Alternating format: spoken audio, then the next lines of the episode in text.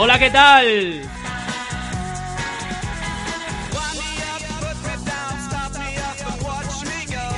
Muy buenos días, tardes y noches.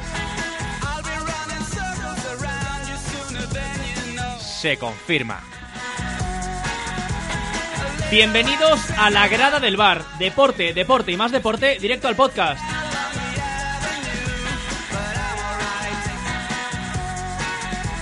Un saludo enorme de todos los que hacemos este bar, que no somos pocos. Y a todos nosotros nos dirige desde el centro de la grada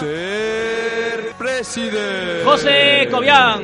Hola Luis, saludos y bienvenidos a todos los oyentes de la grada del bar. Es lunes 12 de marzo con mucho deporte en este fin de semana y mucho deporte también que se viene en estos días. En la liga no hay cambios, Barça líder con 8 puntos de diferencia tras ganar 0-2 al Málaga Javi García. El Barcelona volvió a ganar en la Rosaleda ante un Málaga sin ideas abocado al descenso. 2-0 fue el resultado final, con los goles de Luis Suárez y Coutinho, que sentenciaron el partido tan solo a los 28 minutos de juego. Valverde no pudo contar ni con Leo Messi, ausente por el nacimiento de su tercer hijo, ni con Andrés Iniesta, lesionado. Pero pese a ello, los azulgranas se encontraron con un partido cómodo, nada que ver con el mismo partido de la pasada temporada cuando estaba Michel al frente de los andaluces. Ahora mismo estos se encuentran colistas con 13 puntos, mientras que el Barcelona afianza su liderato con 72 a 8 de los del Cholo Simeone. Y el Atleti, el del Cholo Simeone, em- sigue empeñado en dar emoción a esta liga que muchos dan por terminada, Carlos Márquez. Victoria ayer del Atlético en el Metropolitano frente al Celta 3 a 0. Griezmann, Vitolo y Correa marcaron para el Atleti en un partido poco fluido en el que solo echaron sal los delanteros rojiblancos. Golazo del francés por la escuadra tras un recorte magistral y con algo de polémica ya que el Celta reclamaba una posible falta de Jiménez al Tuco Hernández en el córner previo al gol. Primer tiempo trastabillado de ambos equipos y con un Atlético intentando llegar por las bandas. Misión imposible cuando no juegan Juanfran ni Felipe Luis. Vitolo salió vacionado en su cambio por Correa y parece que el delantero español empieza a ganarse la confianza del Cholo y jugó de titular. Vuelta de Oblak a la portería, aunque con problemas aún en el glúteo, ya que Jiménez tuvo que sacar varias veces de puerta. El esloveno solo tuvo que hacer un par de paradas de mérito y el Celta tuvo una ocasión clara de empatar el partido a los 10 minutos de la primera parte, pero se encontró con el palo en la- de la meta rojiblanca. Gracias, Carlos. Y los que están en un momento dulce son el Madrid y más concretamente Cristiano Ronaldo, su estrella. Victoria en para cerrar su semana fantástica. Víctor Barona. El portugués sigue con su racha goleadora y echándose el equipo a sus espaldas. El sábado en Ipurúa, doblete para solventar un partido que se le complicó al Madrid. El Eibar plantaba cara al equipo de Zidane, que en la primera parte no encontraba claridad. Tuvo que aparecer la magia de Modric, imperial todo el partido, que con un pase con el exterior, ese que lleva la patente del croata, dejaba a Ronaldo solo ante Dimitrovic y el portugués no perdonaba. A los 5 minutos de la segunda parte llegaba el empate del Eibar, córner al segundo palo y aparecía Ramis para firmar la igualada.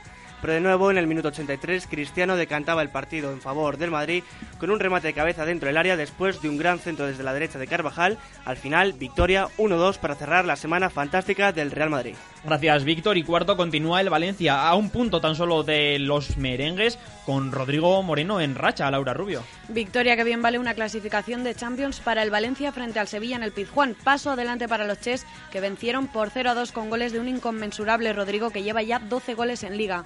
Con esta actuación el delantero hispano-brasileño llama a las puertas de la selección de cara al próximo Mundial. Grandísima actuación también del portero valencianista Neto que con sus actuaciones salvó el empate del Sevilla cuando el Valencia todavía iba 0-1. Protagonistas ambos en un partido importantísimo de cara a la lucha por el cuarto puesto. 11 puntos separan ya a ambos equipos. Rodrigo valoraba así la victoria de su equipo después del partido. Creo que son más que tres puntos. eh, era bueno nuestro rival eh, más que directo por la pelea por la Champions. eh, le sacábamos una buena ventaja. Y bueno, creo que son tres puntos muy valiosos. Que desde luego no sentencia nada, pero sí que es un paso muy importante para, para nuestro objetivo. Sí, muy, muy contento por a nivel personal eh, estar bien, eh, ayudar al equipo, lo más importante. Zona huepa para Sevilla con 45 puntos y Villarreal con 44. Muy cerca está el Girona, 43 puntos. Y ya más descolgados aparecen Eibar, Celta y Betis. Por abajo el Levante pone tierra de por medio con su victoria contra el Getafe 0-1, gol de Coque Andújar, que deja a Las Palmas a 4 puntos de la salvación. Y a su entrenador, Paco Gémez, con un rebote considerable en rueda de prensa. Hoy ha sido un desastre, o sea, había sido para, para eso, para que hubiera tiempo y dinero y tal, y que cogieran a todos, nos echaran a tomar por culo a todos, a mí el primero, y trajeran 24 nuevos. Porque lo que sí tengo claro es que los que hoy hemos intentado de defender esto, no estamos a la altura. Me lo iba a callar, pero ya no hay remedio pero lo realmente destacado este fin de semana ha estado en el central de la Complutense, Carlos Márquez. Hoy vamos a hablar con Rodrigo Contreras de la victoria de España 84 a 10 frente a Alemania, de la presencia del Rey en el central, de la celebración de las Leonas en el Europeo y también daremos una pincelada de la victoria de Irlanda en el Seis Naciones. Luego charlaremos largo y tendido sobre el partidazo de España de ayer en el central de la Complutense. Volvemos al fútbol porque si venimos diciendo desde hace un par de meses que la segunda división está que arde, cada fin de semana que pasa está más apretada, Luis Basteiro. Que viva la segunda división. Si en primera lo que falta es emoción es porque está toda en la Liga 1-2-3. Huesca 57 puntos y Rayo 54. Estos dos en ascenso directo, pero es que desde el Cádiz que va tercero con 51 hasta el Tenerife que va décimo segundo hay solo 8 puntos. Y por otro lado, en el descenso, hasta siete equipos entran en seis puntos, con el Lorca y el Sevilla Atlético casi sentenciados a 17 y 19 puntos de la salvación, respectivamente. Pero al margen de cábalas y apuestas, este fin de semana, el Huesca, el líder, empató contra el Reus y suma cuatro partidos sin ganar. Quienes sí lo han hecho son el Rayo frente al Almería, el Cádiz ante el Sevilla Atlético y el Sporting con 25.000 personas en el Molilón frente a la Cultural Leonesa. Gracias Luis, abandonamos España y echamos un vistazo a Europa, Manuel Martínez. Sí, porque los rivales de Sevilla y Barça, Manchester United y Chelsea respectivamente han ganado sus encuentros, sus encuentros por 2-1. En Alemania el Bayern ha vuelto a ganar y puede proclamarse campeón este mismo mes, de locos desde luego. Y tendremos que mirar a, ver cómo el equipo... Tendríamos que mirar a ver si es el equipo que, gana la liga más pronto en toda la historia de este Bayern. Sí, sí. Y en Italia la Juve con un partido menos se proclama líder tras el pinchazo del Nápoles en San Siro ante el Inter y en Francia, después de su debacle en Champions ante Real Madrid, el PSG vuelve a la senda de la victoria tras ganar 5-0 al colista al Metz. Y 14 puntos le mete ya al Mónaco, al segundo. Acabamos de conocer además una última hora. El ministro de Deportes griego ha anunciado la suspensión de la Superliga griega de fútbol después de los incidentes sucedidos en este último mes y tras el PAOK AEK de este domingo. Les pongo en situación. Minuto 90 de partido, el árbitro anula un gol al PAOK, al equipo local, y el presidente del equipo, el presidente del PAOK, baja al centro del campo a por el árbitro con una pistola en su cintura.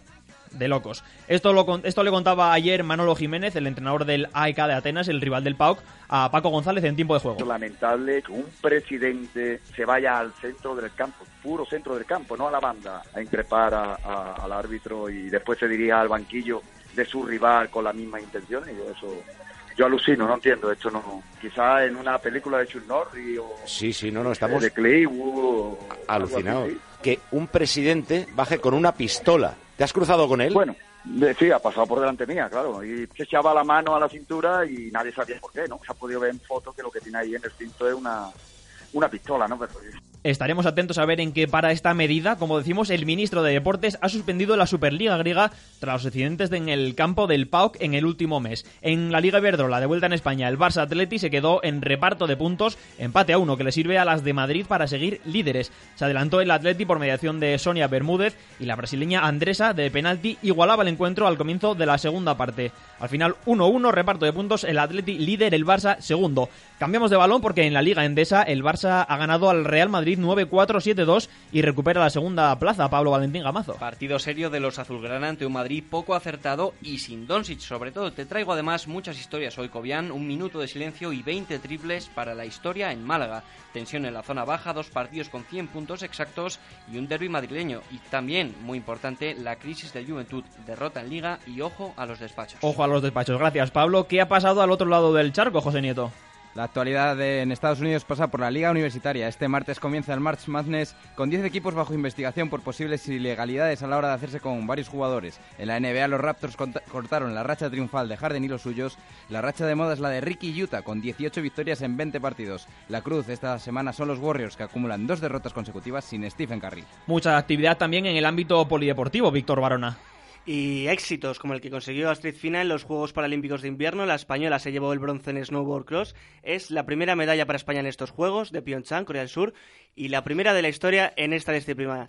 Luego te cuento lo que pasó en balonmano en la Liga Solval, en fútbol sala y en tenis en Indian Wells. Estaremos atentos, luego nos lo cuentas todo. Viene cargado el programa de hoy con fútbol, con baloncesto como siempre, rugby, motor y muchas cosas más. Pero antes, Laura Rubio, ya te tengo por aquí otra vez a mi vera. Aquí estoy. ¿Qué te parece si actualizamos resultados de primera y segunda división? Me parece genial. Jornada 28, Girona 2, Deportivo 0, Stuampi- Stuani y Juanpe. Eibar 1, Real Madrid 2, Cristiano Ronaldo por dos veces y Ramis para el Eibar. Sevilla 0, Valencia 2, goles de Rodrigo. Getafe 0, Levante 1, marcó Coque. Málaga 0, Barcelona 2, Luis Suárez y Coutinho. Español 2, Real Sociedad 1. Al- William José para la Real, remontaron Batistao y Gerard Moreno. Atlético 3, Celta 0, goles de Grisman, Vitolo y Correa. Las Palmas 0, Villarreal 2, Vaca y Sansone de penalti. Atlético de Bilbao 2, Leganés 0, Raúl García dos veces. Y hoy a las 9 de la noche, a la vez Betis en Mendizorroza Pita del Cerro Grande.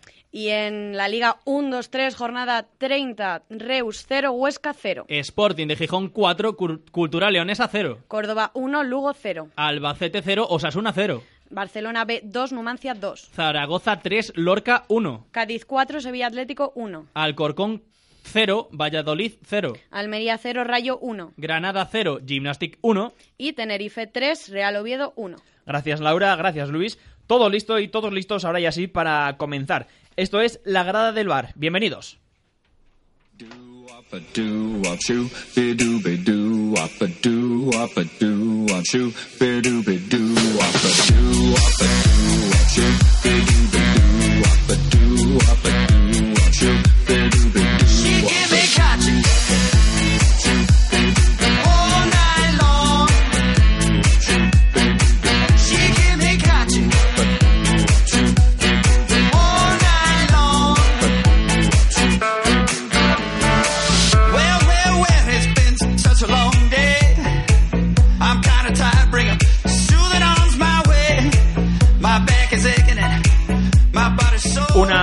Más, estamos aquí de nuevo. Está aquí el tiempo de llega el tiempo de opinión de la grada del bar. Tengo por aquí a mi vera también a Luis Basteiro. Si te parece, Luis, recordamos nuestras redes sociales. Por supuesto, para que nos escriban los oyentes, mensajes, opiniones, todo lo que quieran. Nuestro Twitter, arroba la grada del bar. Nuestra página de Facebook, la grada del bar. Y por supuesto, nuestro correo electrónico, la grada del bar, arroba gmail.com. Hola a todos los que hacéis y escucháis La Grada del Bar. Soy Paco González, un abrazo y que os guste mucho hacer radio, que eso es lo más importante. Pues nos gusta hacer radio y nos gusta que nos escuchen y nos gusta hacer el programa, claro que sí. Eh, para empezar hoy el programa tenemos al otro lado del teléfono al especialista de COPE en rugby, al director de tiempo, de, al tercer tiempo, perdón, Rodrigo Contreras. Muy buenas, Rodri. Muy buenas. Bueno, ¿cómo viviste el partido de España ayer contra Alemania? 84-10, partidazo en el central, ambientazo y fiesta para terminar. Pues tremendo, imagínate, 16.000 personas eh, que acudieron pese a las predicciones de lluvia al central y una selección española de rugby que está haciendo historia, tanto en el partido anterior eh, que jugaron aquí en Madrid contra Rumanía como este partido contra eh, contra Alemania y muy cerquita, muy cerquita del gran sueño del rugby español que es volver a un mundial 20 años después. ¿Cómo ves el último partido, el decisivo, contra Bélgica el domingo a la una? Pues no va a ser eh, igual que el partido de Alemania, va a ser un partido bastante más complicado. Lo único es que España tiene que imponerse y tiene que demostrar que el nivel que tiene es eh, superior al de los belgas, siendo un equipo belga eh, más rocoso y que nos lo va a poner más difícil que Alemania. Bueno, em, me imagino que estarás orgulloso porque en las últimas semanas, en los últimos, días, eh, está sonando mucho esta canción de Loquillo, estamos escuchando ahora, de la que tú tienes parte de culpa, ¿verdad? Pues sí, tengo parte de culpa y tiene parte de culpa también la Fundación COPE, el máster de COPE del curso de deportes, porque yo cuando pasé por allí hace bastantes años eh, pude entrevistar a Loquillo y me dijo que esa canción, eh, bueno, sería la que elegiría para un gran evento deportivo. Años después, eh, como especialista del rugby, eh, bueno, he comprobado que muchos equipos de, de- de la Liga Española, de la Liga Heineken Española, y mucha gente involucrada en el rugby, la canta a los terceros tiempos, lancé el guante, la gente la cogió y en el descanso se escuchó esta canción cantada pues por todas las almas que, que ocupaban el central el pasado domingo. Qué bueno, qué bueno. Tengo aquí a mi izquierda una persona que te conoce bastante bien, que se está riendo cuando te escucha hablar, Laura Rubio. Hola Rodrigo, Hola, ¿cómo estás? Muy bien, muy bien ¿Cuánto y tiempo? muy contento. Que bueno, ¿cómo has conseguido que Loquillo se involucre tanto en, en esta en el rugby? Porque fuiste tú el que consiguió además ese mensaje eh, de, loquillo hacia los leones, eh, que le mandaba mucha fuerza, mucho ánimo. ¿Cómo, cómo te apañas para hablar con loquillo? Pues hay que estar un poco loco, la verdad, y hay que, hay que apostar en esta vida, hay que jugársela y no tener miedo, ¿no? Y entonces, bueno, con, gracias a mi trabajo ahora también en, en Rock FM he podido tener contacto con, con este artistazo, con, con este premio a las bellas artes, ¿no? Eh, de hace tan solo eh, unos meses y, y bueno, pues me puse en contacto con su manager y le pareció bien la idea, le pareció muy bien la acogida, pidió una camiseta de la selección española de rugby, se la acerqué aquí al Hotel Melia Fénix en Colón y bueno, conseguí sacar ese vídeo y estoy seguro que voy a conseguir, si nos conseguimos, si conseguimos llegar al Mundial, una cancioncita con, con la selección española de rugby conjunta que puede ser trending topic, ¿no? O puede ser top one en las ventas. Y el rey ya es un rugbyer más, ¿no? El rey cada vez más le gusta este deporte. Estuvo hace dos años en la final de Copa en Valladolid, en el estadio José Zorrilla, también con más de 20.000 personas. Y la verdad es que ya está, se atreve a opinar. Tengo por aquí también a Carlos Márquez, nuestro especialista en rugby también, que te quiere hacer alguna pregunta, Rodri. Eh, ayer tuvimos Sí. al, al Rey León, ¿no? Le tuvimos ahí en el campo. Hombre, por supuesto. Jaime Nava, yo creo que es eh, la persona que mejor encarna ¿no? el espíritu de este deporte en nuestro país y todo lo que está ocurriendo con el rugby en estos últimos años y en estos últimos meses. Es una persona eh, que tiene mucha fuerza, tanto física como, como mental, y que es el que tira un poco del carro en, en- el campo, ¿no? El que, el que da esos mensajes que nos pone a todos la piel de gallina y bueno, pues es una persona fundamental, ¿no? Por si al final se consigue ese pase al mundial para, para esta para este gran logro del rugby español. Eh, yo, vamos, de los mejores jugadores que, que pudieron estar ahí en el, en el campo, eh, yo creo que Fernando López hizo un partidazo espectacular y ayer eh, Peluchón estuvo haciendo de, de Bradley Later eh, hasta que hasta que entró Lick Later. Sí, eh, tenemos jugadores muy buenos, como bien has dicho, Fernando López, tremendo partido, salió en la segunda parte y no había quien le parara, ¿no? Eh, cogía el balón y con la fuerza que caracteriza su posición, ¿no? La posición de Pilier, consiguió varios ensayos y, ganar muchos metros. Y luego, en, cuanto a Bradley Leiter y, Peluchón, la posición de, zaguero, de, es como podemos decir el portero del rugby, ¿no? El que cierra eh, todo el equipo. eh, tenemos grandes, grandes nombres como Charlie Malí también, que no pudo estar en este partido porque hoy mismo va a ser papá. Y, bueno, pues un lujo poder contar con, jugadores como Linklater, como Peluchón y como Charlie Malí para esta posición o, eh, bueno, distribuirlos, eso ya es cosa del míster, del seleccionador, en diferentes posiciones de la línea. Oye, Rodri, me imagino que hayas visto la portada de marca de hoy. Hombre, un lujo, ¿no? Que no se hable de- del Madrid, del Barça, que no se hable de fútbol. Pues sí, pues y que sí. se hable y que se hable de rugby, ¿no? Lógicamente, pues eh, una gran noticia. Cuantos más medios hagan referencia al rugby español será mucho mejor y, y bueno, pues a seguir con esta tónica y vamos a conseguir que a ver si el lunes la portada del marca, del AS, del mundo, del país sea del rugby español. Le- esto pone de manifiesto que el- está empezando una nueva era ¿no? en el deporte español con el rugby y esta importancia que está saliendo y más dentro de un mes, a- bueno, un mes, mes y medio, dos Sí. meses, con la Champions y la Challenge Cup en Bilbao, ¿no? Esto- Efectivamente, yo creo que el rugby está saliendo un poco del ostracismo en el que estaba condenado en estos últimos años. Eh, gracias, bueno, pues eh, primero a, a la selección española de rugby 15, a varios logros que se han conseguido, como tener a los dos equipos, tanto el masculino como femenino, en los Juegos Olímpicos, al último campeonato de las chicas eh, conseguido en Bruselas, eh, a esa final de la Liga Francesa en el Nou Camp con 100.000 eh, espectadores, a esta, a esta cita que haces tu referencia de la final de la Champions y la final de, de la Challenge Cup en mayo, ¿no? En, en el estadio de San Mamés, para la que está todo ya pillado, todos los Sí. hoteles pillados y, y van a juntarse cuatro aficiones europeas superpotentes. Y bueno, ese paso a paso, logro a logro, objetivo a objetivo, pues conseguir sacar a- al rugby de la cueva en que estaba y cada vez tener más imagen, ¿no? Hola Rodri, soy Luis, un placer poder saludarte. Yo soy Hola, uno de los pocos que, bueno, uno de los pocos, perdón, uno de los muchos que se está aficionando al rugby con los éxitos recientes de España, pero ¿qué significa para España poder llegar a clasificarse a un mundial? Hombre, imagínate, 20 años después estuvimos en el único mundial que ha estado España, eh, fue en el 99. Eh, jugar un mundial, pues, es eh, el mayor logro, ¿no? Que se puede conseguir en el rugby.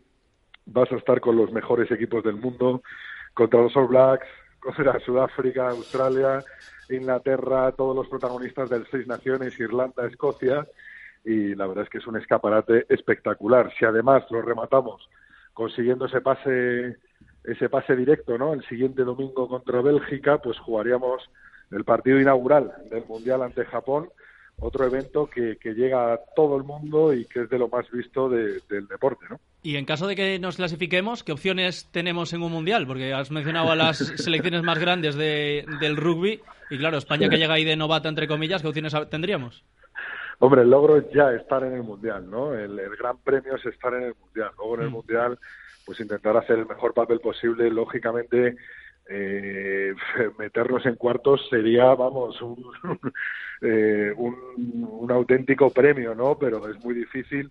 Si conseguimos el domingo ganar a, a Bélgica y acceder a ese grupo de Japón, Escocia, Irlanda y uno de los oceánicos, pues bueno, pues, pues ponerlo por lo menos eh, el partido difícil, ¿no? A estos equipazos de, de nivel 1, ¿no? Podemos decir que en el rugby hay varios niveles.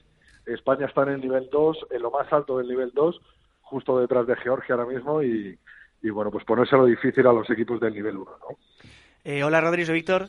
Has hablado de que podríamos jugar ese partido inaugural con Japón. Es incluso un doble premio, ¿no? Porque abrir el mundial eh, contra Japón en la anfitriona, pues sería incluso daría el doble de visibilidad, incluso, ¿no? Hombre, claro, eh, es lo que te digo. Yo creo que es en la final de la Super Bowl, el partido inaugural y, el, y la final de- del Mundial de Rugby y los Juegos Olímpicos eh, son los, los eventos más vistos ¿no? de- del deporte en el mundo. Y imagínate ¿no? lo que sería jugar ese partido inaugural, pues nos daría una visibilidad tremenda en todas las partes. Daros cuenta que en el hemisferio sur pues hay muchísima afición, ¿no? Uruguay está metido ya en el Mundial, pero Argentina tiene un equipazo y es de las grandes favoritas para el Mundial. Eh, tenemos Sudáfrica, Australia, Nueva Zelanda. En el hemisferio norte, todos los equipos de Europa que juegan en seis naciones, más los equipos que se la están jugando con España, eh, bueno, es una sería un, un gran notición para el rugby español jugar ese primer partido contra Japón. Incluso, bueno, meterles algún ensayito que otro. Oye, ¿el partido lo podemos ver el domingo en Teledeporte o cómo va eso? Sí, claro, claro, como hemos podido Con comentarios de Rodrigo Contreras, ¿no? Hombre, por supuesto, ahí estaremos, como hemos hecho toda la fase de clasificación, eh, el domingo a la una de la tarde eh, en Teledeporte se podrá ver el se podrá ver el, el- el partido de rugby de Bélgica contra contra España y espero que tenga la misma acogida que tuvo este de Alemania, en el que bueno fue ha sido el programa más visto de Teledeporte ayer con mayor ser, así que 1,6, un ¿no? Eso es, 1,6, 1,6 en una audiencia media de 0,5 de Teledeporte de ayer. Así que bueno, pues parece que el rugby cada vez lo sigue más gente. Se- eh, hola Rodri, buena- Hola. buenos días. ¿Se sabe más o menos cuántos aficionados van a ir a Bélgica a ver el partido? Bueno, pues a mí me están llegando mensajes ¿no? a través del WhatsApp y de las redes sociales que cada vez más gente no se va a animar al fin de semana que viene ir para allá. No creo que sea una gran representación, pero no sé si me tengo que aventurar a lo mejor medio millar, ¿no? Eh, 500, 400 eh, personas que, que puedan estar allí, sobre todo españoles que vivan allí en Bruselas, que se acerquen a, a ver el partido, eh, lo hablaba ayer mismo con el director general del, CSD, y que iban a animar, ¿no? A través de la embajada española, a que todos los españoles que están allí en Bruselas, pues bueno, pues se acerquen a animar a España en, en este partido tan importante. Yo tengo un- dos cositas que decirte. ¿Cuándo nos invitas a todos a un partido ya o sobre todo a un tercer tiempo? Porque mm, yo llevo dos años por lo menos en esto del rugby todavía no he ido a un tercer tiempo, vamos, ni un partido. Y otra cosa, ya que estás, aprovecha si quieres un becario de refuerzo, porque ahora que estamos aquí tantos y ahora que coge tanta importancia el rugby, oye, igual... Pero becarios o contratados, ¿eh? Eso ya lo dices tú. Yo casi sigo siendo becario, ¿eh? O sea que- Muchas Bueno, gracias, pues, Rodri. eh, muchas gracias por, por bueno, contarnos un poco tu experiencia ayer con, narrando este partido. Te escuchamos el próximo domingo entonces a la una en Teledeporte, ¿verdad? Por supuesto, y a Laura decirle que para acceder al tercer tiempo hay que ver primero el, el primero y el segundo. ¿no? Claro, claro, un partido y un tercer tiempo después. Eso es un completo. Que se lo apunte, que se lo apunte. Rodrigo Contreras, de- director del tercer tiempo. Muchas gracias, Rodri. Gracias a vosotros. Un abrazo. Adiós. Bueno, pues de la selección española de rugby, triunfante ayer, que está ahora peleando por, por llegar a ese Mundial de Japón de 2019. Si os parece, vamos a la de fútbol, porque este viernes hay lista de convocados, hay lista del seleccionador Julen Lopetegui para los encuentros ante Alemania el próximo viernes 23 y eh, Argentina el martes 27 de este mes de marzo.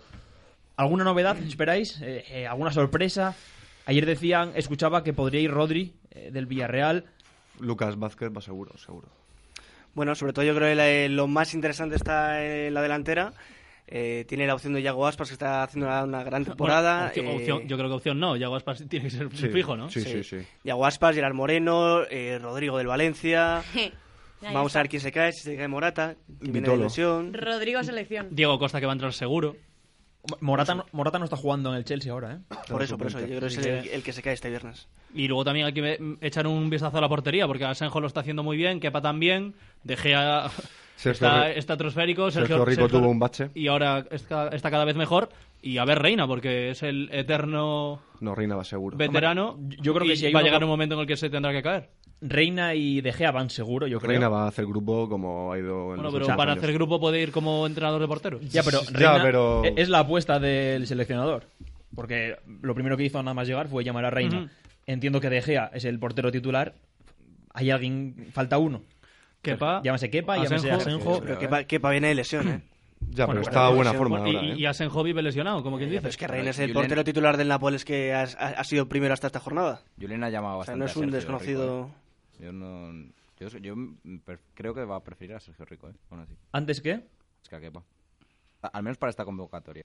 Además que también, al fin y al cabo, son dos amistosos. Entonces, son más bien pruebas. que- No, no, si lo lógico es que pruebe. Y que le dé op- oportunidades a la gente que está destacando, sobre todo en este tramo de temporada, para ir perfilando un poquito. Eso sí, quien esté destacando hasta este momento y ya no vaya en esta, lo va a tener muy, muy complicado de aquí a, Lo de al Iniesta habéis Mundial. ¿Eh? Iniesta. Iniesta va Iniesta seguro. no va a ir, yo creo. Iniesta Yo no creo que va, Iniesta no va Iniesta y, No va, Piqué, pero- y Piqué tampoco. Yo creo creo que, que le va a dar descanso a no tiene Iniesta, necesidad ninguna. Claro. Piqué, lo último que se sabe es que ha hablado con los servicios médicos del Barça para que le comunican al, al seleccionador que no puede ir o que mejor que no vaya para cuidar la rodilla. Y el que seguramente llame es Vitolo, que lo tiene... Oye, oye, Atar. Atar. Es sujeto eh, derecho. Parejo va. Parejo. Parejo si no ha ido ya. Yo creo que no va a ir. Y Si no ha ido ya. mejor así está reservado para el Valencia y, Porque y la con- selección que jueguen otros. Hombre, de- que se le gasten otros. De Rodri sí dice que es, bueno, Rodri. dicen algunos que va a ser el nuevo Busquets o que esa posición la va a cubrir él, pero el Villarreal tampoco es que esté en una muy buena forma y Rodrigo, al igual que el equipo, está en un tono muy gris. En mi opinión, ahora mismo. Ahora, Hombre. si quiere llevarlo para hacer pruebas, no, no lo veo mal. Si en la portería hay competencia, en el centro del campo de España hay el doble. Porque Isco, que no es titular, va a ir seguro. Seguro. Oye, ¿y va, y va- a ir Mariano? Buena pregunta. Es, es que, es que si nos ponemos a mirar también hay competencia arriba. O sea, Sí, hay sí, sí. competencia No, en la no, portería, una en la competencia defensa, medio por arriba. supuesto, Brutal. arriba por supuesto. Brutal, ¿eh? La competencia que hay entre los delanteros de, de la selección ahora mismo. Eh, El problema de ¿Y, España... ¿Y Portu qué? ¿Qué me decís de Portu? El problema de España es que hay muchos delanteros y solo hay un delantero el que juega. Porque al final, en el centro del campo O no. te pueden ir Bueno, nueve o ninguno. pero- claro, ahí está. Ojo, Pero, y, de- y claro, depende con el perfil que juegue, porque Yago Aspas también puede caer a banda y Ah, sigue siendo delantero. Yo creo que por eso se, se va a, a decantar por Yago Aspas en, en lugar de Morata o de Rodrigo. Y creo que es un error porque teniendo los delanteros que ahora mismo tiene España, que yo creo que de los últimos años, y mira que hemos tenido Villa, hemos tenido muy buenos delanteros arriba, en cuanto a Villa variedad, en cuanto a número, creo que es cuando el momento en el que España ha tenido más delanteros para elegir. So- solo hay que ver la clasificación del Pichichi en la Liga Española, el trofeo Zarra, que lo están disputando Rodrigo, lo está disputando Aspas, lo está disputando Gerard Moreno. Pero- que esto hace unos años era Gerard Moreno, que nos olvidábamos también de él. José, al hilo de lo que decías, Rodrigo también puede jugar en banda. O sea, es un jugador que te, ofrece polivalencia y, Sí, bueno, igual. Sí, bueno, y pero, opciones. pero, Pero Rodrigo juega que- de lo que quiera. Yo creo que Aspas te ofrece más. Aspas está a años luz de Rodrigo. O sea, perdón. O sea, que la distancia que le saca Yago Aspas a Rodrigo es enorme. Y Bueno. que Rodrigo lo está haciendo muy bien esta temporada, pero es que Aspas tiene una magia que está tocado por una varita cada vez que quiere hace algo. Sí, de Copperfield. Sí, sí, pues parecido. Yo creo que el que más papeletas pierde en ese sentido es Morata, porque la competencia que tiene es Diego Costa. Y yo creo, sinceramente, que ahora mismo está muy por encima. de Morata. ¿Vitolo creéis que va a ir seguro? Es que Vitolo es, es que es el ojito derecho de, de Julen, ¿eh? Y Pero lo ha llamado no- siempre. Y en esta convocatoria, si le llama, le puede dar minutos, lo puede volver a meter en forma. Y ya de aquí a final de temporada, lo que juegue con el Cholo. De hecho, el otro día fue No titular. está, Sí, no está pasando sí. por su mejor momento Es que es Morata, la verdad, en el, en el Bueno, Chelsea. ¿eh? Pero aún así, yo creo que la confianza de, de este de, de Lopetegui sí que la tiene.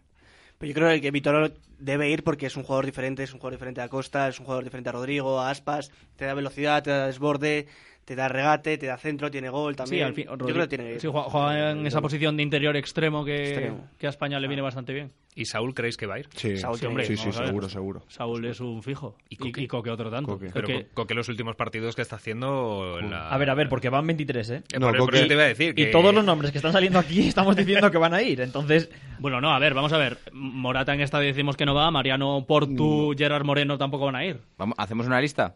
De- Venga. no nos Ah, ponemos tre- de acuerdo. tre- tres porteros, venga, ¿Cuánto duraba porteros. el programa? ¿Una hora, no? Pues necesitamos tres para ponernos de acuerdo solo con los porteros. Sí, sí. Pero bueno, tres porteros, a ver. De Gea. De Gea, Reina y, Kepa. Y Kepa. Vale. O Asenjo, ¿eh? Yo no tengo Siete, dudas aún, ¿eh? siete defensas suelen Sí, ir, ¿no? Sergio Rico. Siete defensas creo que son. Incluso seis por la polivalencia de Azpilicueta. De... Contamos Azpilicueta, Ramos, Nacho. Tres. Piqué decimos que no va a ir por petición propia. Jordi Alba. Jordi Alba, cuatro. Íñigo. Íñigo. No, Carvajal, Carvajal. Carvajal. Carvajal. Carvajal, Se- cinco. Seri, Seri Roberto. Sí. Es que me falta otro centro. Sí, a mí también me falta un Claro. central, ¿eh?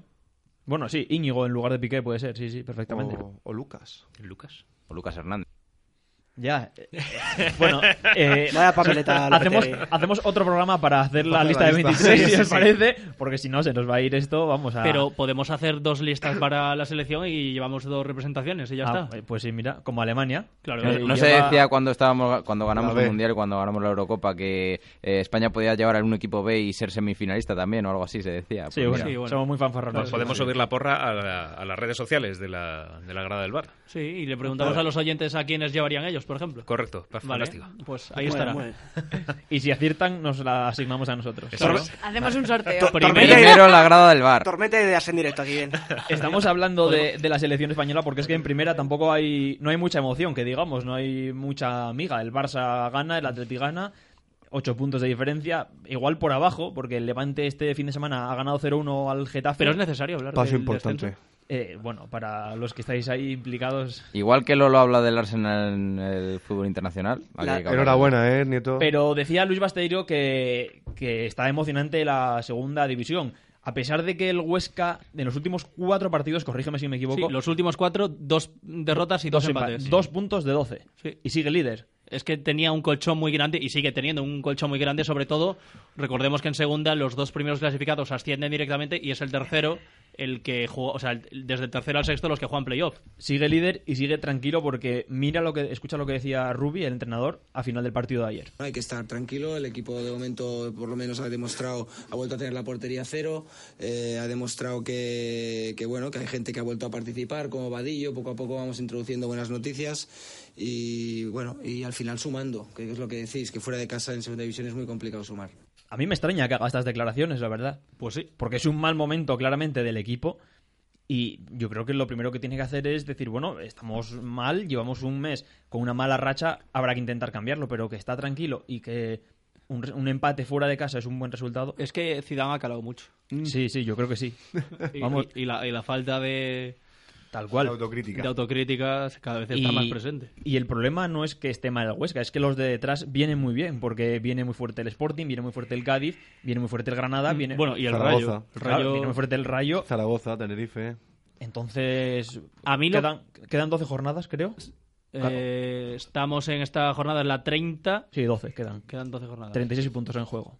A mí lo que me alucina es que en segunda división haya 25.000 personas viendo el Sporting, por ejemplo, otras 23.000 Pues viendo, está el- emocionante. viendo el Zaragoza, y es algo que en primera no hay. Y a lo mejor la Liga Española venderá muchísimo a China, pero es que la segunda es la que está emocionante y la, donde sí van los aficionados. Es donde está la Pues todos emoción. ejemplos de equipos de Claro, primera claro. hasta Está- de... Es donde está la emoción, Bueno, pero, si te pones- Vida, quiero decir, pero históricos. hay históricos. Si te pones a mirar, es que la mayoría son históricos de primera. Pero Sí. es que en el, en el Arcángel, que el Córdoba está en descenso, también se llenó. De los que están en la lucha por el ascenso directo, podríamos mencionar Huesca y Rayo que están arriba, que por ahora ocupan eh, plaza de ascenso directo, pero es que luego están Cádiz, Sporting, Granada, Osasuna, Zaragoza, Oviedo, Numancia, Valladolid, Lugo y Tenerife. Si es que podríamos hacer una lista de históricos directamente el- de la Sí, segunda. sí, sí. El Lugo ha jugado en- listas, en primera, porque- El Lugo es el único que no es ha el jugado en único que me suena que no, pero el resto sí que han estado todos, todos de primera.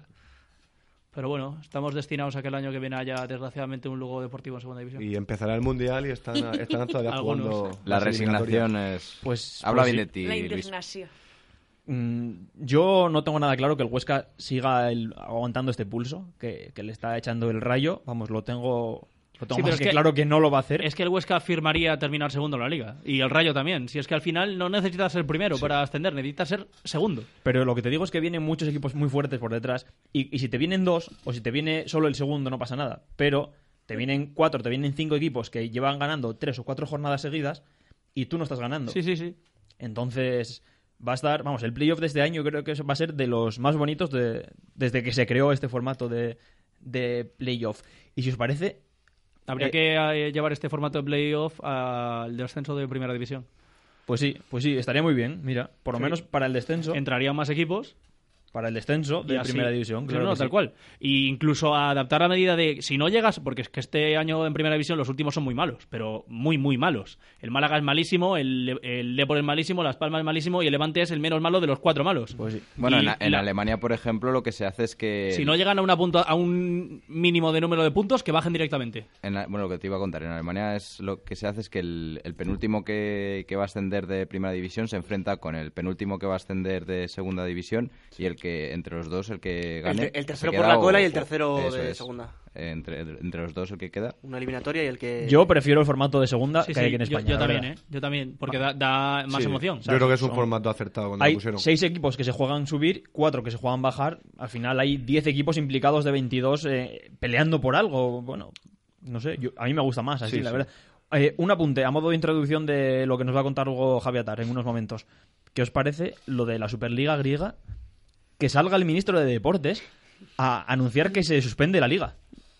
A mí me parece muy fuerte que en pleno siglo XXI en Europa pase esto. Si hubiera pasado parece- en Italia, a mí no me extrañaría tanto, punto uno, y luego es totalmente lamentable. Bueno, en sea, Grecia también son muy calientes, ¿eh? Sí. sí, ¿Habéis visto las imágenes? El problema es Sí, que sí, en, sí, sí. en Muy fuertes. Grecia... O sea, me parece, me parece lógico que, que suspenda la, la liga hasta, hasta nueva orden, pero lo que no me parece lógico es lo que está pasando últimamente, en- pero no en Grecia, Hombre, en, a mí en lo, mucho- lo- en muchos lo que no me Europa. parece lógico es que sea el ministro el que salga a anunciarlo y no el- Eso- la liga. En la liga. Vamos. Pues O- tendría que meterse el gobierno. Alguien, imagínate, eh, imagínate cómo están las cosas allí. Por, por eso, por eso, por eso me sorprende tanto, claro. Y yo no me imagino aquí al Hombre, ministro eh, es que- hace dos semanas, ¿te acordaros que tiraron el, el rollo en este- ese mismo campo. En el mismo campo, a Oscar García Ñuñent y, y le levantaron la cautelar al, al PAOK. Es que el problema es que... Y le dieron los tres puntos otra vez. o es sea que, que- ya desde la UEFA no se gestiona bien las o sea los ultras a los radicales y a los extremismos dentro del fútbol porque se persigue más a un jugador que finge o que fuerza una segunda amarilla que a un estadio que se llena de bengalas y que tienen que parar el partido por el humo. O sea, desde arriba, ya desde la UEFA, que son los que mandan, se está gestionando mal. pero es que es eso, no solo en, en Grecia. Ya vimos en el campo del Lille o en el campo del, del El West Ham. Cómo intentaron saltar al palco. Y, y no, y no tan lejos, sino en España también Bueno, se España gestiona muy también. mal la Bueno, de los es, ultras. es sin duda un tema... Y con el Mundial a la vista. Eh, eh, Es un tema serio y poco agradable de hablar, pero Javier Atar siempre se encarga de darle ese toque de humor. Así que si os queréis enterar de todo lo que ha pasado y reíros un poco, no os vayáis. Gracias por este agradable rato de radio, el que hemos pasado también con Rodrigo Contreras. A ti. Muchas gracias, Carlos. A vosotros. Laura Rubio. Gracias. Manolo Martínez, que te quedas, que ahora hablo contigo. Con Víctor Brano también. Y Luis Basteiro. Muchas gracias a todos. Nos quedamos con el loco de Atar y su peculiar visión del fin de semana deportivo.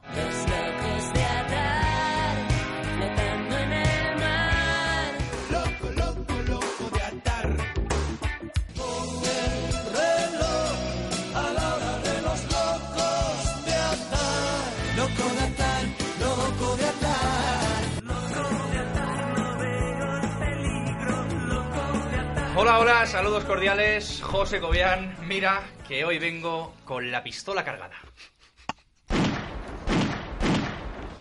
Pistola de agua la mía, eso sí, no como la del presidente del PAOK de Salónica. Eh, perdona, Lolo, que no te quiero seguir pisando el fútbol internacional, pero es que este fin de semana han pasado muchas cosas. No te preocupes. Y las traigo, Lolo, de todos los colores. Pues venga, no nos dejes con la intriga y empieza con la sección que además te la he presentado, que vamos, que va a ser hoy una estrella. Increíble, pues nada, José, oye, que ya voy a empezar a pegar tiros. Me dejo de coñas porque esto no deja, no, no deja de ser muy serio, la verdad. Sí, eh, la verdad que es que lo de la pistola del presidente se las trae. A ver, eh, ambiéntame un poco esto, Nieto, que necesito meterme en el papel.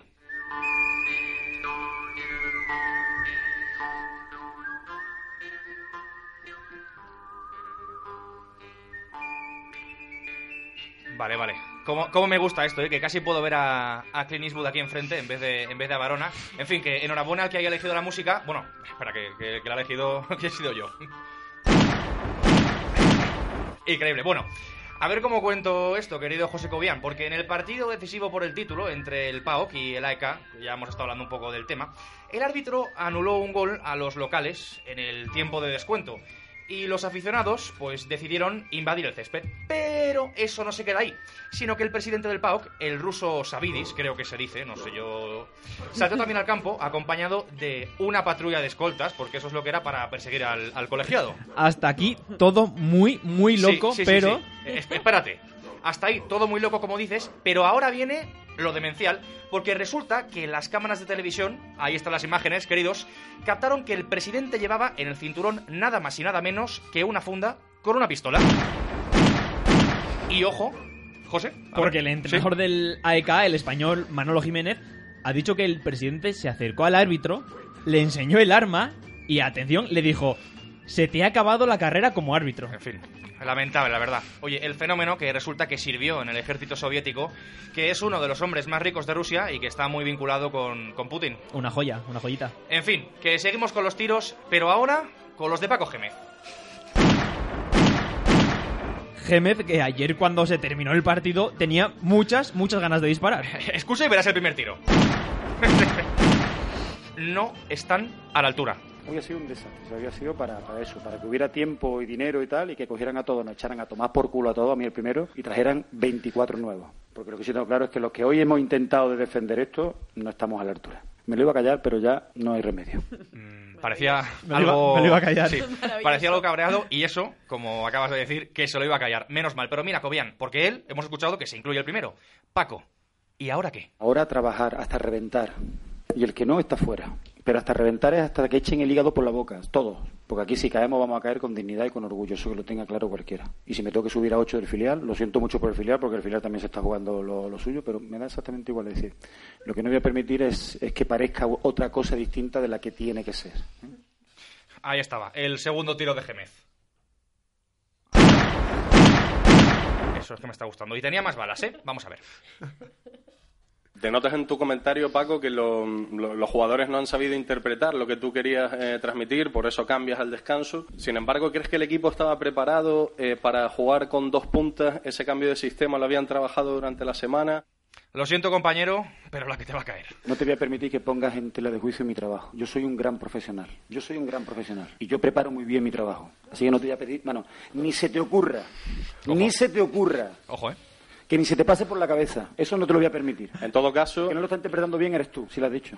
Has dicho que sí he preparado bien el, el partido. Sí, sí, No, lo- lo acabas de ese decir. esquema, con ese esquema me refiero. No. Bueno, calmadito que estaba el tío Gémez y yo, José, ¿qué quieres que te diga?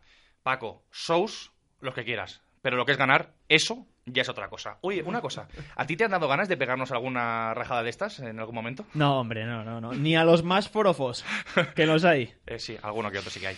Oye, seguimos con más balas. Esta vez con las balas que se le escaparon a Sergio Ramos en el partido contra la Ibar. Eh, la que estoy dando con lo de los tiros, eh. Perdona, Nieto. Perdona, discúlpame. Bueno, sigo, pero lo de Ramos, Cobian, mejor que lo explique Zidane. Y lo de Sergio, bueno, eh, yo creo que se, se ha cagado un poco. Ha ido al baño un minuto y bueno, ha vuelto, ya está. Nada más. En Oye, fin. Déjame decirte una cosa. Lo que le cuesta hablar en rueda de prensa de los partidos y lo claro que ha sido esta vez con lo de Sergio Ramos. Tan claro que mira, blanco y en botella. ¡Es una mierda! ¡Es una mierda! Gracias, Zinedine.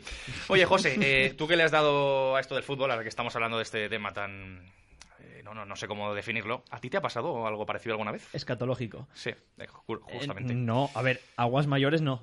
Menores sí. De tener que apartarte, apartarte en la banda. Además, yo me acuerdo que jugaba en un campo que al lado había pues matorrales y Uf. o calitales. Y Cuidado. bueno, te podías acercar y en- nada, salía el balón, entraban a atender a algún compañero. Bueno, pues de una carrera, ¿no? Qué fácil. ¿Pero decías algo? o te así... No, no, no, no, no. En, silen- Qué fácil. en silencio, hay que matarlas callando. Así de verte está Asturias. Claro, ahí está. Buenas regadas de Cobian. Oye, vamos a cambiar de tema, pero para hablar de esto necesito un poquito de ambientación. Vamos a ver.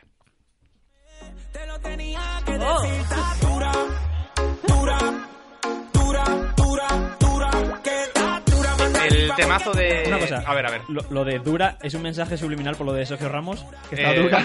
bueno, todo, todo es interpretable. Oye, este temazo de Daddy, eh, quiero hablar de un tío feliz. Un tío feliz, pase lo que pase, porque ese es Jerry Mina, el central del Barça. Vamos a escuchar un poquito más de esto. Porque jugar, jugar no juega mucho, pero Jerry, Jerry es un tío feliz. Ni un minuto contra el Málaga, otra vez. Pero así estaba ayer en redes sociales, siempre feliz, como él dice. Porque este es el segundo bailecito de Jerry en menos de una semana, porque el otro día, que marcó un gol en la tanda de penaltis de la Supercopa de Cataluña, el torneo de la galleta, que decían en mi pueblo, y para celebrarlo, pues oye, que se marcó un bailecito de los suyos. Y lo hace bien Jerry Mina, ¿eh? Aunque tengo que decir que no tanto como don Manuel Martínez de Querol en sus grandes noches. ¿Por alusiones? La cachimba. Ninguna, ninguna, ninguna alusión. Eh, bien lo sabes, Cobian. Oye, me estoy, me estoy yendo ya, pero déjame un par de sonidos más. El primero, el del Artemio Franchi. ¿Se dice así? ¿Franchi? ¿Franchi? Tal como lo tienes escrito Es que se escribe. Franchi, se escribe Franchi, pero... Franchi, Franchi, En, ok. en español, ¿no? Bueno, es el estadio de la, de la Fiorentina y vamos a escuchar al estadio de la, de la Fiorentina, el Artemio Franchi, en el homenaje a su capitán fallecido.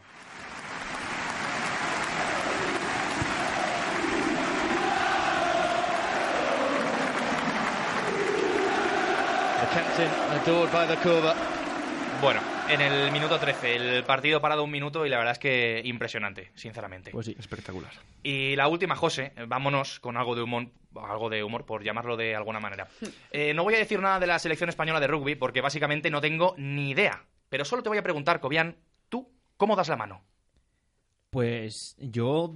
¿Te acuerdas de la típica foto de Cristiano y Bale saludándose el primer día que se la dan? Sí. Ah, Pues yo me la doy así. Vale, pues tú te lo das así. Pero mira lo que le respondió este jugador de la selección a tu paisano Castaño en el partidazo. Yo al último que le apreté la mano fue a Chenique, mira cómo lo dejé, así que... ¡Joder, macho! ¡Qué animal! ¡Qué bestia! Bueno. ¡Qué bestia! Me vais a meter en un problema, ¿eh? Es que lo, lo arregla el grupo, risa seguro. No, pero hay que decir Esto que- se, corta, esto se corta, ¿no? Pues no, hijo, no, no se corta, no se cortó y aquí está, en la grada del bar. En fin, que no sabían qué decir, como yo ahora mismo, porque oye, eh, os dejo que me está pasando lo de Ramos. Se ha cagado un poco. Oye, oye, que, que no llego. Adiós, Atar. Un genio, el loco de Atar y sus historias aún más locas, como no. Tiempo ahora ya para repasar lo mejor de las grandes ligas. Tiempo de fútbol internacional.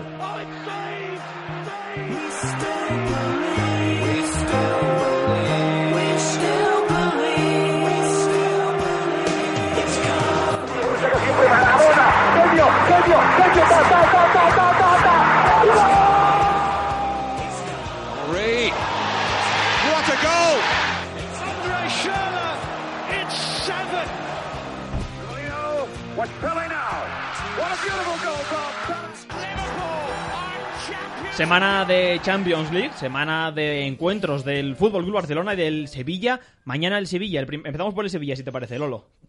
Como tú quieras. Sí, que juega mañana, juega primero en Stamford Bridge. Eh, En- 3.000 personas. En el Old Trafford. En Old Trafford, perdona, en Old Trafford. Stamford Bridge era el, El el Chelsea. Eh, 3.000 personas esperan para el encuentro, 2-1 en la ida. No, perdona. De 1-1 el Barça, el Sevilla, ¿cómo quedado? 0-0. 0-0, es verdad. 0-0 en el Pizjuán. 0-0 en el Aunque Pizjuán. podrían haber Pero acabado ¿eh? 4-0. Sí, sí. Estaba pensando en el 2-1 del Manchester este fin de semana, Del que, se- que se me ha ido. Claro, claro. Por eso. United. Eso es, Con 2-1. goles de. Stamford Bridge, Sí, sí, en. Madre mía. Cacao maravillado. Mm, ¿Cómo ves el partido? ¿Alguna opción para el Sevilla? Es que el Sevilla el problema que tiene es que no tiene gol. Es que yo al Sevilla lo veo jugando muy bien. El otro día contra el Valencia mereció ganar, sinceramente. Pues Para mira, mí. 2-0, ¿eh? 0-2. Pero es eso, no tiene gol. Tiene, tiene Vaya una falta de gol muy seria. Y claro, el, el Manchester United a la misma emoción no va a perdonar. Y el United ha demostrado este fin de semana que si se encierra atrás es muy Sí. difícil hacerle gol. Sí, al United lo que le, lo que le ha gustado siempre a Mourinho es limitar a sus rivales. Pues sí. juego, más que jugar él en su equipo, es limitar a los rivales. Y le salió a la perfección, la verdad. 2-1 Como contra el Liverpool. El partido que hizo fue perfecto en el sentido de defenderse atrás y salir a la contra con un Rashford impecable. Pues sí, el Liverpool dominando todo el partido. Dominando todo el partido, pero no, no tuvo opción. La verdad es que el eh, De Gea no tuvo... E- El gol llegó en propia puerta de. De- sí, sí, De de Gea no tuvo mucho trabajo y el gol que llegó llegó en, en propia puerta. O sea que si vemos al Manchester United que vimos ayer, será muy complicado para el Sevilla, sobre todo con la falta de gol que, que, que tiene. Un 70-30 está la eliminatoria. Un 70-30, 80-20 le doy yo. eh. A ver, es que yo al Sevilla le veo jugando muy bien, sinceramente. Juega muy bien al fútbol. Hay que Y- contar que, que un gol del Sevilla ya obliga al United a meter dos. Y así Eh, como sí. no veo al Sevilla metiendo muchos goles, Claro, tampoco claro. veo al United. No, yo, el United se va a limitar a tener la suya y la, tener la suya y encerrarse atrás. Pero es que el United y Mourinho eso lo sabe hacer muy bien. Y, Y más en estas eliminatorias de Champions. Sin Pogba. Sin Pogba, bueno, que es duda. Veremos a ver si juega. Pero Y bueno, Ander Herrera tampoco. No juega Pogba, pero juega Alexis, juega Mata, juega Rashford. Bueno, eh, Rashford no lo sé. Rashford no lo sé, porque el, el partido de ida no jugó. Bueno, Entonces, pero yo me, me imagino que sí. O sea, dos goles- si no juega Rashford, la verdad es que dos goles es un este de pecado de, semana. Mourinho. Y bueno, yo creo que Lingard también va a jugar, que el fin de no jugó. No, no jugó. Veremos a ver, veremos a ver.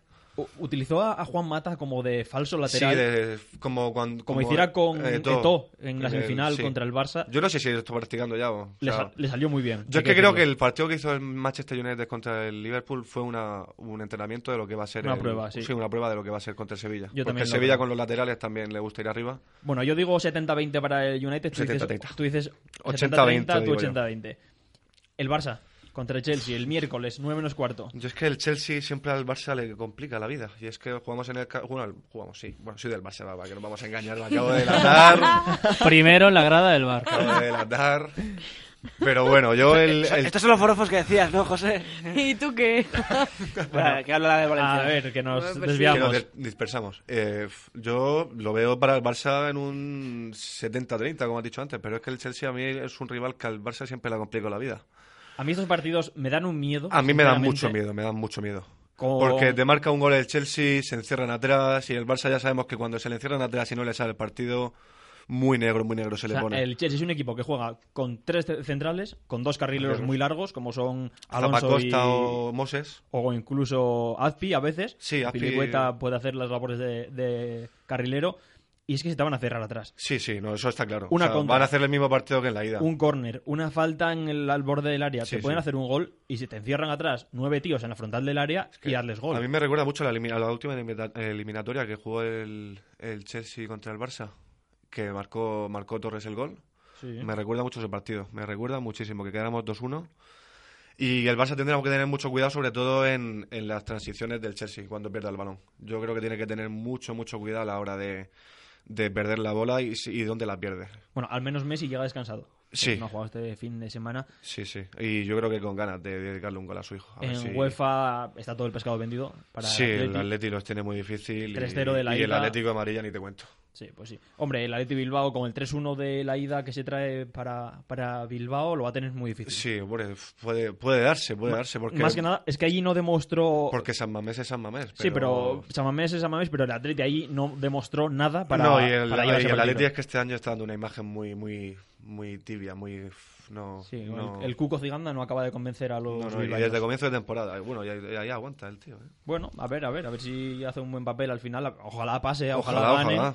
Necesita dos goles al final. sí, no, o sea, tampoco es una, una quimera, pero puede darse, puede darse. Pero, Pero lo veo muy difícil, además el, el Marsella tiene buenos jugadores. Bueno, don Manuel, la siguiente vez que hablemos ya estaremos hablando de los cuartos de Champions. Sí, que el sorteo es el viernes. Pues sí. Me imagino que a las 12 de la mañana. Sí, a las 12 lo retransmitiremos en directo en nuestro Sí, sí. Twitter, en nuestra cuenta de Twitter y en nuestro Facebook para que todo el mundo se entere de a quién le toca el Madrid, que ya está en cuartos.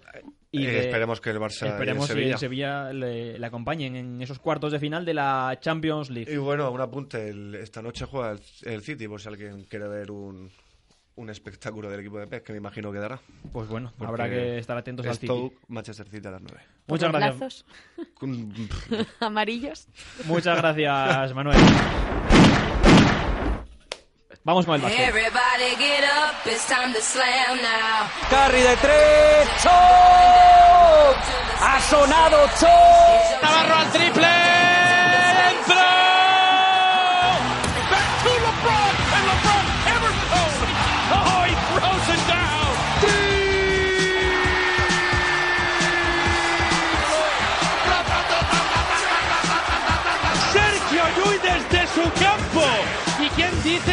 Extraterrestres están en Estados Unidos?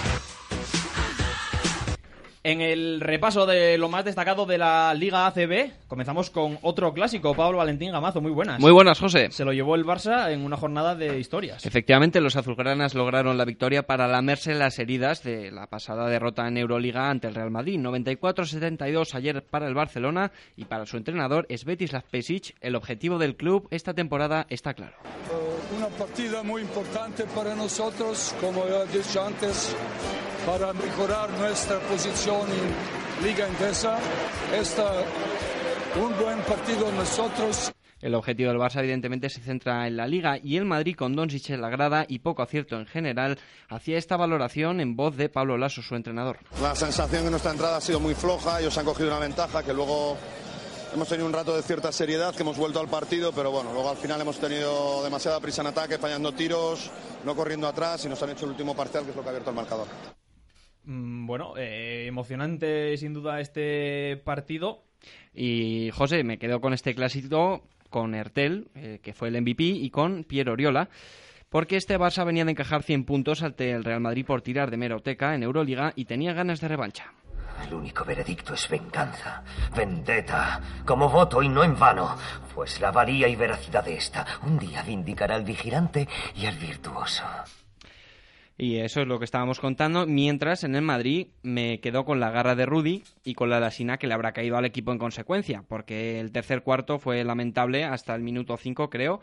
Eh, no anotaron más que tiros libres los de Lasso. Y con el consuelo se quedarán los blancos de seguir en Euroliga, mientras los blaugranas, en fin, estarán de excursión semana tras semana hasta que se acabe esta ronda clasificatoria en Euroliga.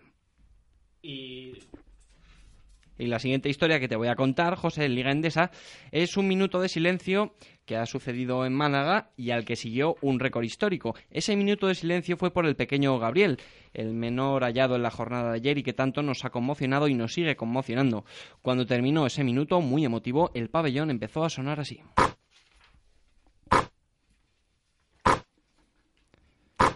He de decir que mi talento para obtener efectos de sonido no es el mejor, pero se trataba de emular el, el chof de una, de una canasta. Pues esto sonó hasta 20 veces en el Martín Carpena, y es que el Unicaja ha batido su propia marca de triples anotados en un partido y se queda a uno del récord de la liga. Su mejor francotirador para ello fue Nedovic con 6 de 9 y su víctima, el del Teco GBC, victoria local por 114 a 88. Y en Valencia, San Emeterio se pone en modo extraterrestre para borrar a los hombres de negro. Pues justo como en la película, José. Buscamos a uno de ustedes. Solo a uno. Vamos a proceder a realizar unas sencillas pruebas de habilidad motora, concentración y resistencia. Pues cumple todos los requisitos el alero cántabro y capitán de los Taronjas San Emeterio. Con 18 puntos lideró a los suyos para someter de 20 al Bilbao Basket, 87 a 67. Los hombres de negro no tienen negro solo el uniforme. Y es que siguen coqueteando con el descenso, tercera derrota consecutiva. Y dos partidos con 100 puntos clavados esta jornada. Las víctimas, el Betis y el Zaragoza. Pues son dolor de descenso y de ascenso, respectivamente. De descenso para el Betis, que sigue penúltimo con solo 5 victorias en 22 partidos. Perdió en Andorra por 100 a 89. Y el dolor de ascenso no ha aprovechado el que podría haber conseguido el Zaragoza, que perdió por 6 ante Iberostar y no sacó renta de las derrotas de Burgos, Juventud y Betis. Del Juventud me hablas ahora. Otro de los afectados, el Burgos, perdió contra el UCAM de 3, 6-4 a 6-7.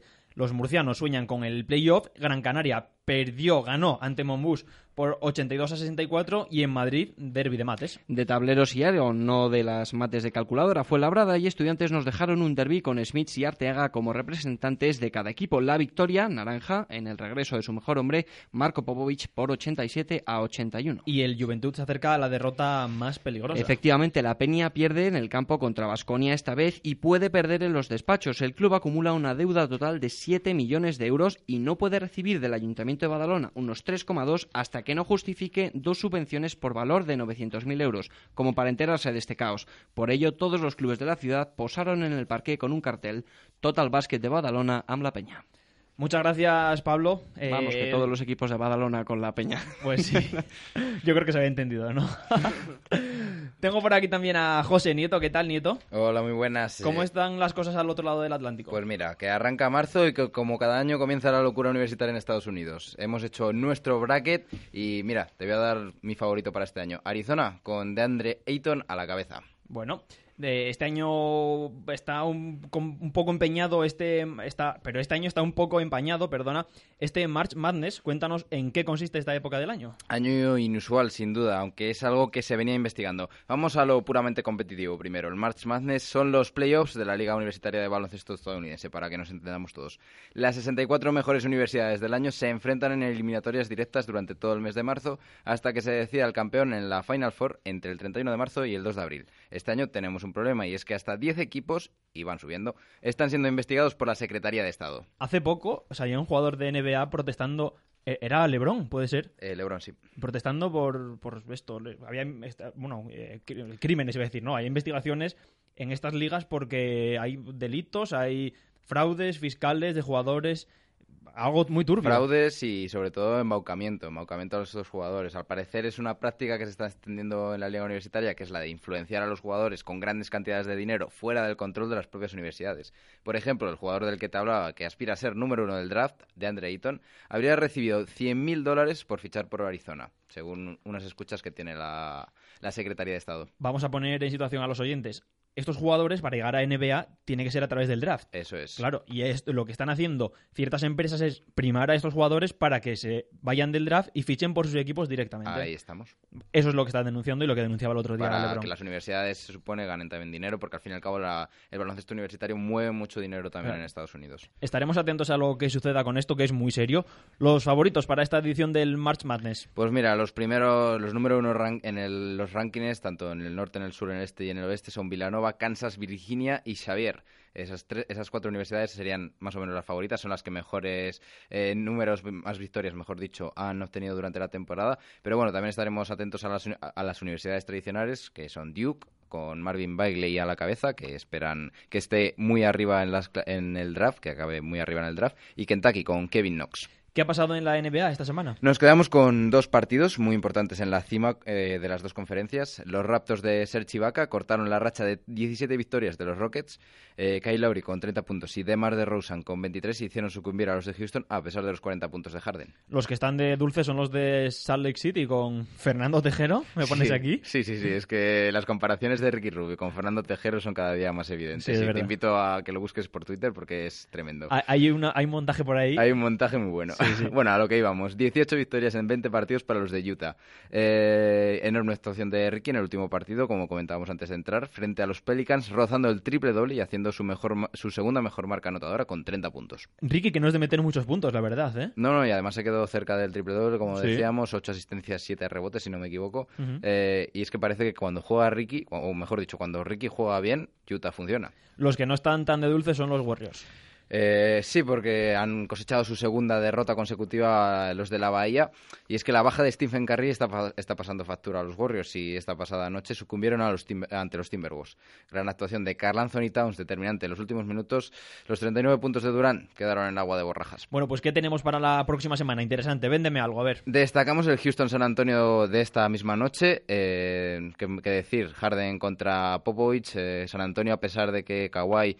Eh, Contra Pau. Sí, aparte de que está Pau ahí. eh, parece que Kawhi sí que va a jugar al final, eh, este final, en este tramo final de temporada. Así que San Antonio todavía sigue aspirando a todo, estando Popovich en el banquillo. Ya sabemos cómo se les gasta este equipo. Y también destaco el back-to-back que tendrá entre la noche del sábado y el domingo los Pelicans frente a Houston y Boston. Dos nada. enfrentamientos eh, primero directos contra Houston en la misma conferencia y luego contra Boston, rivales dificilísimos. Extraños es que, que se, se les haya juntado en, en- en- en dos noches seguidas estos dos enfrentamientos contra contra dos de los mejores equipos de la liga. ¿Líderes de conferencia? ¿Los dos? Eh, Houston sí, porque con la derrota de ayer de los Warriors no pudieron cazar a Houston a pesar de la derrota Sí. eh, contra los Rockets que comentábamos. Y Boston sigue en lo más alto de lo- del este. Pues vaya fin de semana que les espera a los Pelicans. Se pone emocionante ya la NBA. Se Ahora es cuando muy emocionante. los que nos subimos al carro de la NBA empezamos a trasnochar. Sobre todo Utah con esta racha de partidos que comentábamos, que parecía que estaba muy alejado del- de, de luchar por los playoffs. Ahora mismo está a nada de Clippers que, que va a octavo. Eh, en el este, el- desde la tercera posición prácticamente con los Cavs que volvieron a perder esta noche, por cierto, que Isaiah Thomas se vengó de, de- de los Cavaliers eh, con una gran actuación y dándole la victoria a los Lakers. Eh, desde lo que te decía, desde los Cavs hasta más o menos el noveno, décimo clasificado en el este, están en un pañuelo. Mejor, mejor para los que nos gusta y para lo que la seguimos. Muchas gracias, Nieto. A ti. Tiempo de información polideportiva. ¡Lanzamiento terrestre. Se llama Don Rafael Nadal Pareja. 9.58 is a world record for Usain Bolt. And they stay there. Tiempo para repasar lo más destacado en el ámbito polideportivo. Tengo por aquí otra vez a Víctor Barona, que no se separa de mí, y abrimos con medalla, ¿no? Sí, la que consiguió Astrid Fina en los Juegos Paralímpicos de Invierno, la deportista catalana se llevó el bronce en el snowboard y suma la primera medalla para España en estos Juegos de Pyeongchang en Corea del Sur.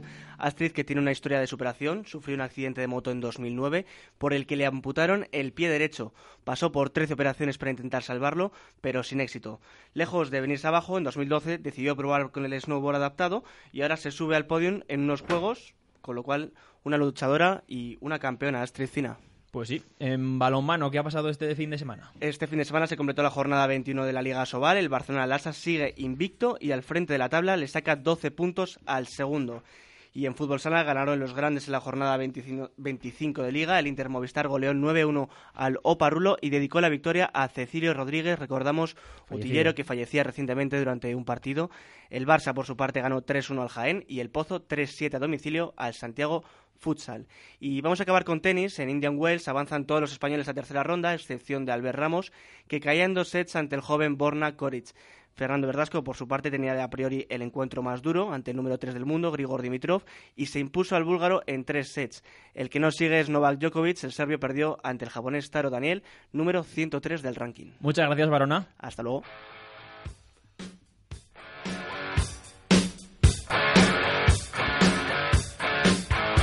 Ya huele a motor, ya huele, huele a aceite, huele a gasolina, huele desde aquí ya. Muy buenas, Ana Yuste, ¿qué tal? Muy buenas, y es que después de cuatro meses sin carreras, por fin este fin de semana vuelve el Mundial de Motociclismo. Ya era hora. Uf, no sabes las ganas que tenemos.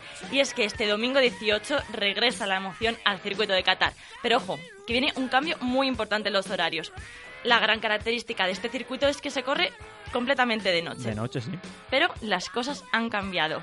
Te cuento, la carrera de Moto 3 comenzará a las 2 de la tarde, eh, hora española. Qué bien. O sea que, bien, bien. Para los que nos gusta este deporte, vamos, está genial. Es mejor. Y luego a las eh, Moto 2 lo podremos ver a las 3 y 20 y por fin a las 5 rugirán los motores de MotoGP. Espérate un poco, espérate un poco. Dale, Nieto, sube esto.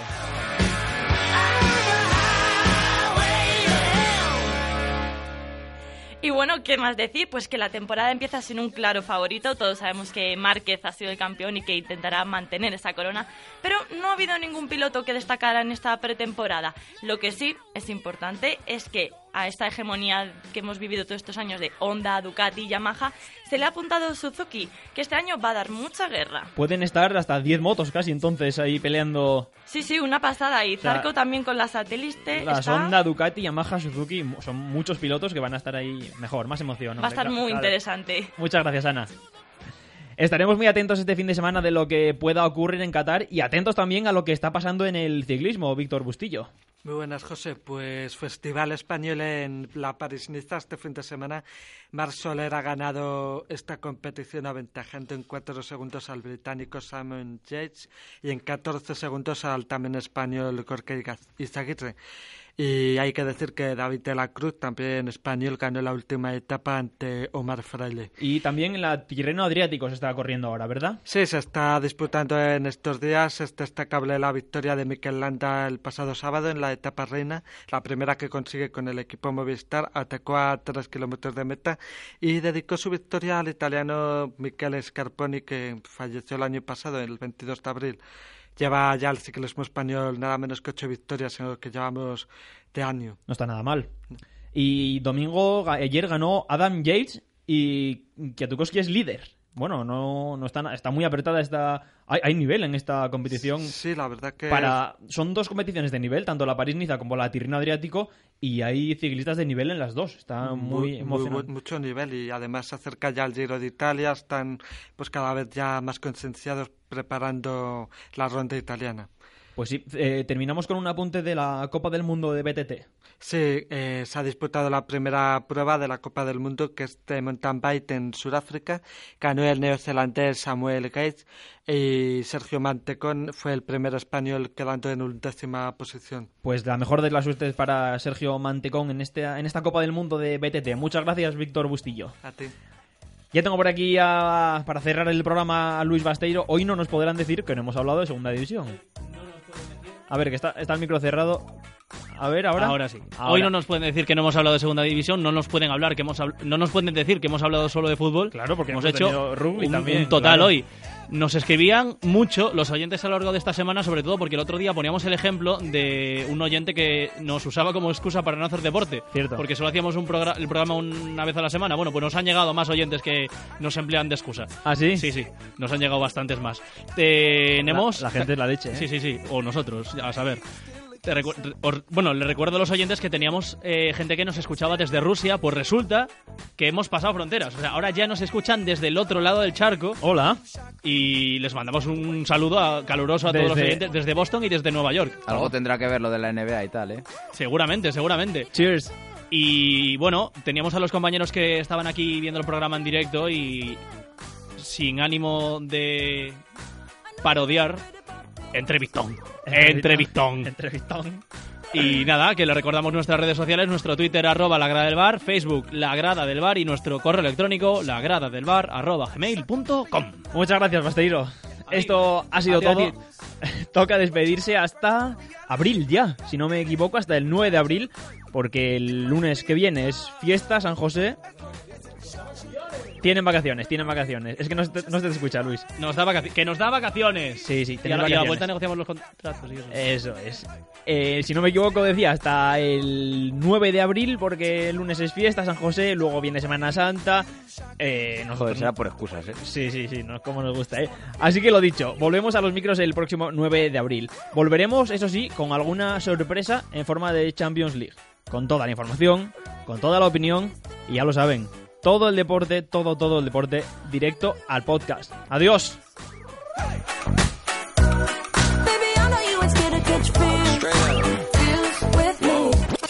Goddamn, I know you love to make it.